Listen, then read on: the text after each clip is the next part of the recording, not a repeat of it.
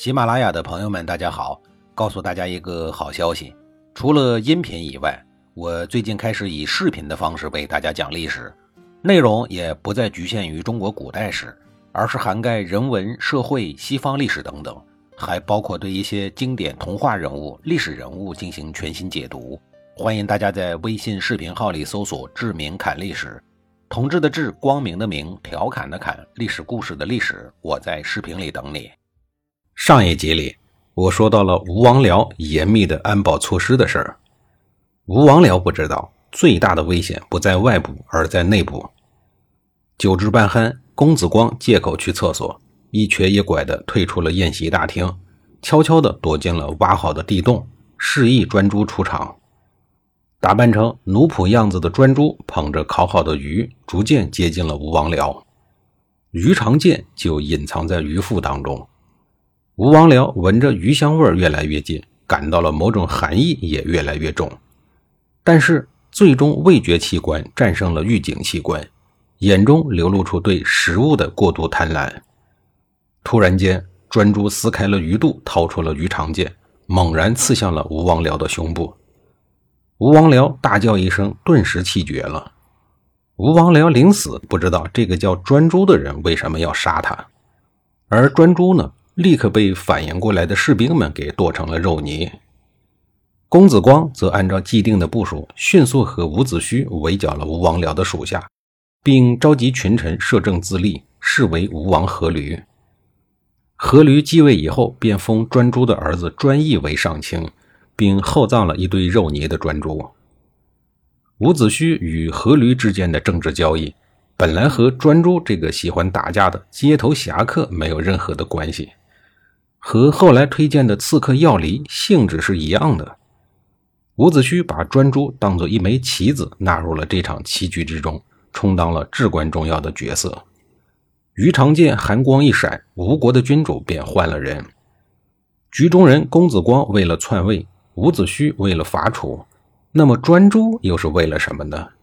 为了妻儿的荣华富贵吗？士为知己者死吗？恐怕更多是为了雁过留声，人过留名的虚名吧。毕竟这个叫专诸的街头侠客从此名垂千古。伍子胥前后为阖闾推荐了两个刺客，一个是专诸，另一个就是要离。要离的家住在无锡红山山北，他爹当年就当过刺客，要离当过屠夫，也当过渔夫。别看他干的工作都是大马金刀的。但是他的身材却很瘦小，仅有五尺余，而且腰很细，面貌也很丑陋。但就是这么一个人，却有万人之勇，在当时是著名的击剑能手。吴王僚被专诸杀了以后，阖闾虽然顺利的登基了，但是他的王位坐的并不踏实。一来王位是抢来的，二来吴王僚的儿子庆忌是一个很厉害的人物，号称天下第一勇士。可以空手夺飞剑，而且足智多谋。阖闾整天担心庆忌来复仇，于是就想再派一个刺客去搞定他。物色杀手这种事儿，还得是经验丰富的伍子胥出面。这回他推荐了要离，但聪明睿智的庆忌确实不好对付。要离为了接近他，特意使用了苦肉计，先是和吴王阖闾比试剑法。然后故意轻伤了吴王阖闾，再然后呢，就斩断了自己的右臂。吴王阖闾还杀了要离的妻子和儿子，人为的制造仇恨。于是要离投奔了庆忌。庆忌对要离的悲惨境遇深表同情，同时也对他深信不疑。很快，要离就成了庆忌的左膀右臂。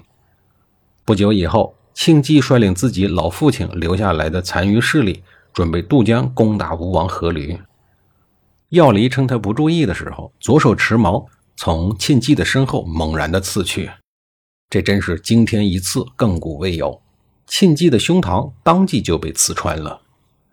然而庆忌也真是一位勇士，自己都被刺穿了，竟然还能稳稳的站着不倒，还回身一把抓住了瘦小的要离，把他倒提了起来，扔进了江水中。就这么折腾了药离三次，然后又把药离放在了膝盖上，大笑说：“你竟然敢杀我，真是天下之勇士！”庆忌的随从要杀掉药离，庆忌则大度地说：“放了他，哪能一天杀死两个勇士？”于是他释放了药离，随后庆忌自己倒地而亡了。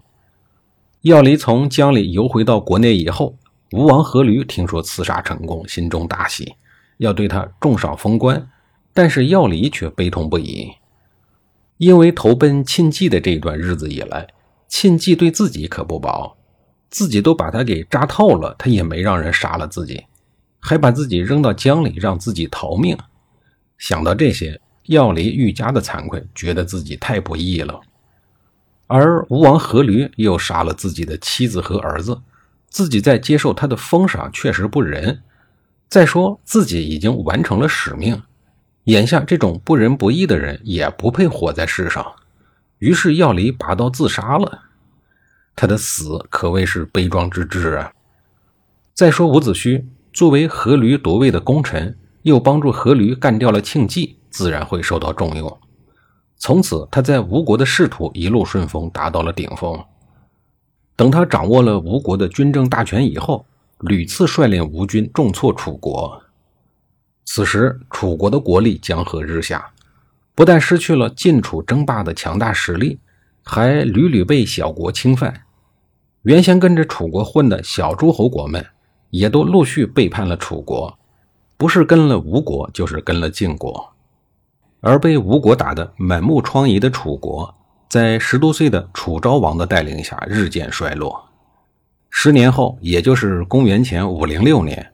楚灵王、楚平王两代昏君给楚国所造成的恶果，在这一年集中爆发了，后果是几晋亡国。